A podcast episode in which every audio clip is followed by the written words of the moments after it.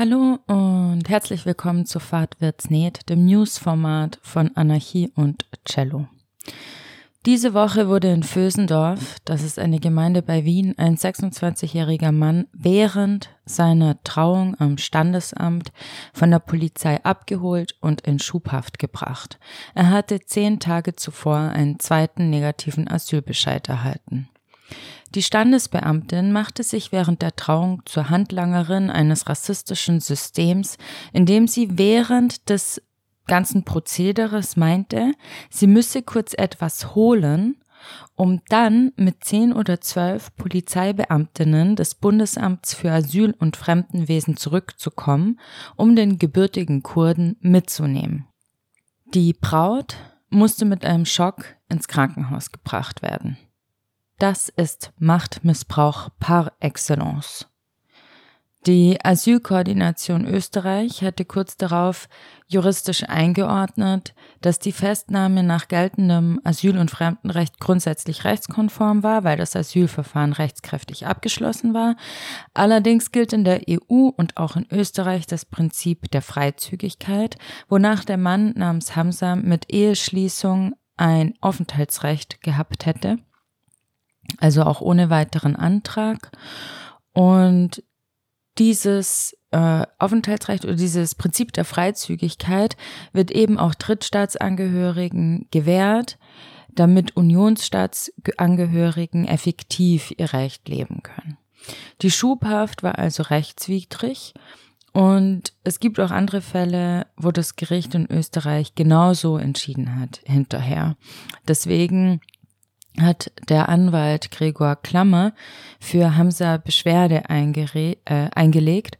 Aber soweit ich weiß, ähm, war das dann schon zu spät, weil der Mann wurde einfach noch in seinem Hochzeitsanzug zwei Tage später in die Türkei abgeschoben. Soweit also mal zum liberalen Rechtsstaat. Das ist das in Gesetzen festgeschriebene System, in dem wir leben. Beziehungsweise stehen die Gesetze anscheinend in keinem Verhältnis zu dem, was, tats was tatsächlich passiert. Und ich meine, wie widerwärtig und zutiefst verabscheuungswürdig ist es eigentlich? Also, wie kommt eine Exekutive dazu, einen Menschen, der seit mehreren Jahren bei uns lebt und arbeitet, also sich der kapitalistischen Verwertbarkeit ohne weiteres fügt, der hier Familie hat, Freundinnen und eine Partnerin, so zu behandeln. Also, da gibt's doch überhaupt keinen Grund nach äh, liberalen Werte, Kanon und Vorstellungen. Während die Mainstream-Medien in Österreich außerdem weiter mit rechtsextremen Politikern der FPÖ reden und diese weiterhin ihre Forderungen nach Asylstopp und Aushebelung der Menschenrechte zum Besten geben können, stellt sich die Frage, von welcher innenpolitischen Entscheidung Karner wohl gerade ablenken wollte. Oder macht der Innenminister auch nur genau mit denselben Mitteln Wahlkampf wie die FPÖ, nur dass er in seinem Amt eben Tatsachen schafft und benutzt das Leben von Menschen, die einfach nur in Sicherheit leben wollen, als Spielball dafür. Aber ganz im Ernst, Innenminister Kahner ist es doch egal, ob er Existenzen zerstört. Hauptsache, er wird wiedergewählt.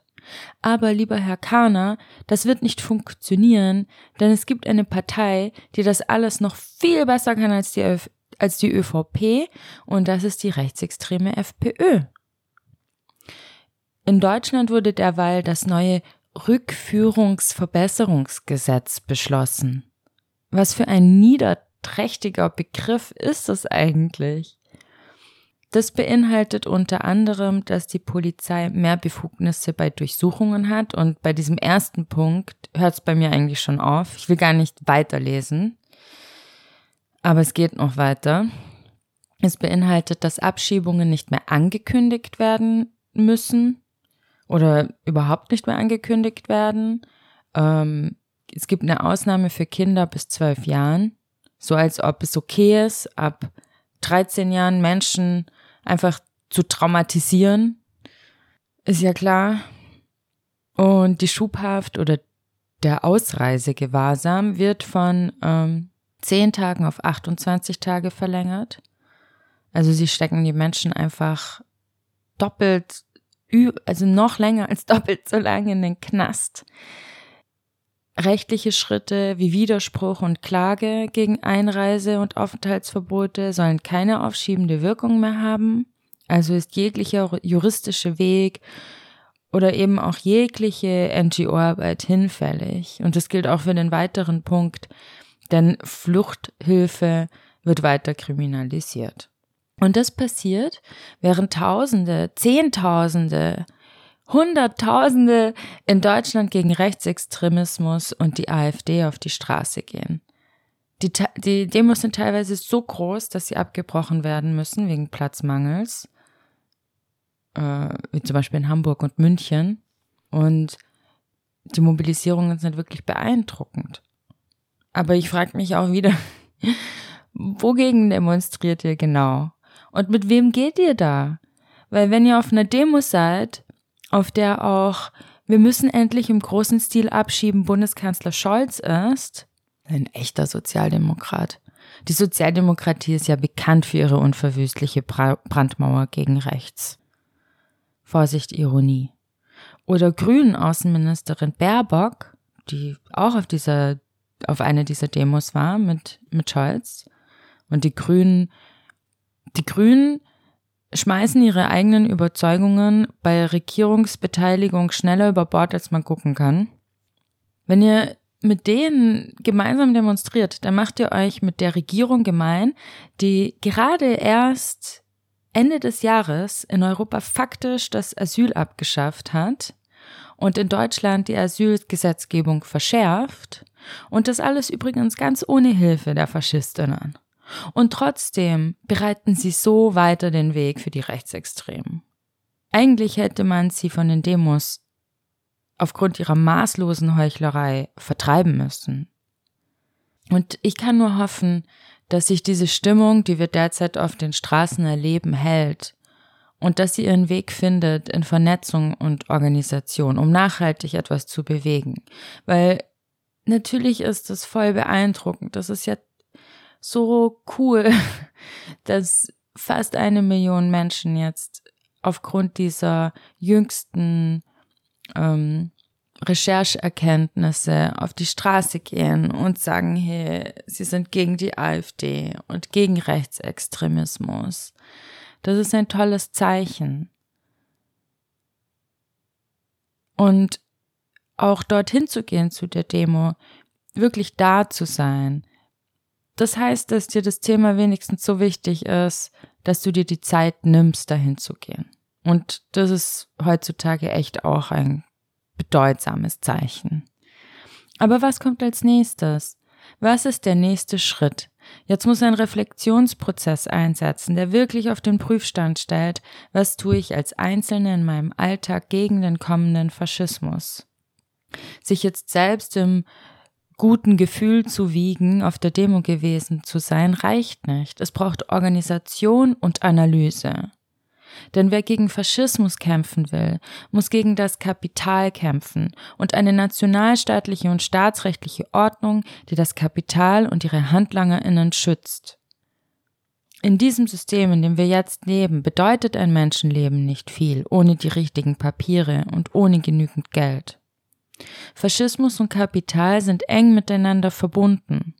Und auch wenn mir lieber ist, wir haben eine liberale Demokratie als gar keine Demokratie, ist es auch wahr, dass wir gerade sehr klar und deutlich sehen, wie die repräsentative liberale Demokratie nicht in der Lage ist, aber auch ganz und gar nicht den Willen dazu hat, eine Politik zu machen, die Menschenleben schützt und erhält und die Übermacht des Kapitals, wenn auch nicht abschafft, so doch Einhalt gebietet.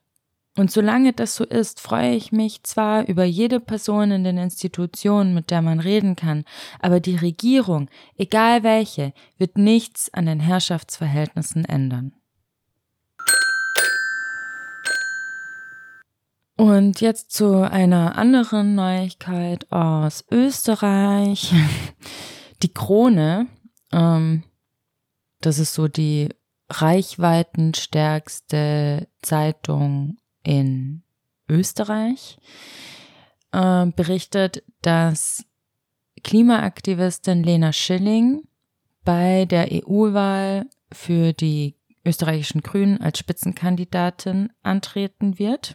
Und es ist noch nicht fix, also es wird schon so berichtet. Ähm, morgen wird, ähm, wird es vom Kogler, also dem, dem grünen Vizekanzler in Österreich. Also wir warten morgen drauf, dass er verkündet, wer ähm, eben Spitzenkandidatin sein wird für die Grünen für die kommende EU-Wahl. Und hey, also ich weiß nicht, mich hat's enttäuscht. Ähm, ich war eh schon irgendwie ein bisschen, sagen wir mal, erstaunt darüber, als ich letztes Jahr, Ende letzten Jahres gesehen habe, dass Schilling ähm, so eine Anscheinend gab es wohl auch eine verschriftlichte Kolumne in der Krone. Was ich gesehen habe, war Videocontent, täglicher Videocontent bis zu Weihnachten, den sie für die Krone gemacht hat. Und das ist in etwa so, als würde Luisa Neubauer oder irgendeine andere bekannte Klimaaktivistin in Deutschland eine äh, regelmäßige Kolumne für die Bildzeitungen schreiben, weil die Krone äh, würde das von sich selber, also würde das abstreiten, aber es ist Boulevard. Und ich verstehe es nicht, also weil die Reichweite des Boulevard bringt dir auch nichts, also äh, generiert auch nur den gleichen Hate und überzeugt niemanden, erst recht nicht die Lesenden der Krone. Also ich verstehe wirklich nicht, was da das Ziel ist. Ähm, muss ja nur in die Kommentarspalten hineinschauen, um das zu erkennen. Und sich mit den Medien gemein machen, ähm, die die herrschenden Verhältnisse zu einem großen Anteil mitproduzieren, bringt dir auch nichts für den politischen Kampf, macht dich eher zu einer Komplizin des herrschenden Systems und schwächt deine Position beträchtlich, macht dich unglaubwürdig. Ich verstehe es nicht. Und genauso ist es halt eben jetzt mit dieser Nachricht, dass sie Schilling äh, für eine Partei äh, aufstellen lässt, die gerade krasse menschenfeindliche Politik macht. Und übrigens auch fürs Klima nicht das, was nötig. Es ist ein Trugschluss zu glauben, es müssen nur die richtigen Leute in den Institutionen sitzen und mit den richtigen Mehrheiten täte sich schon was. Es liegt nicht an den Menschen. Wir haben jetzt schon echt okayene Menschen in den Institutionen. Es liegt an den Institutionen selbst. Die sind so gestaltet, dass wir die Wurzeln der Probleme nicht rausreißen können. Und die Institutionen werden dich bei Design auf die ein oder andere Weise korrumpieren und dir dein Hirn mit liberalen Glaubenssätzen zukleistern, die nichts mit emanzipatorischer Politik zu tun haben. Ich wünschte, Aktivistinnen wie die Schling würden das endlich verstehen.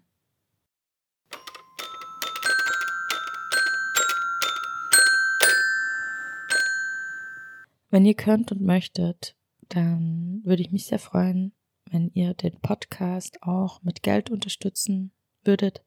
Es gibt die Möglichkeit, auf Steady Abos abzuschließen, über PayPal einmalig zu spenden oder per Kofi ein Kaffee zu spendieren. Damit würdet ihr ermöglichen, laufende Kosten zu decken und die MusikerInnen zu bezahlen. Aber wie gesagt, nach eigenem Können und Ermessen. Hab's euch in den Show, Notes verlinkt. Ich wünsche euch was. Macht's gut.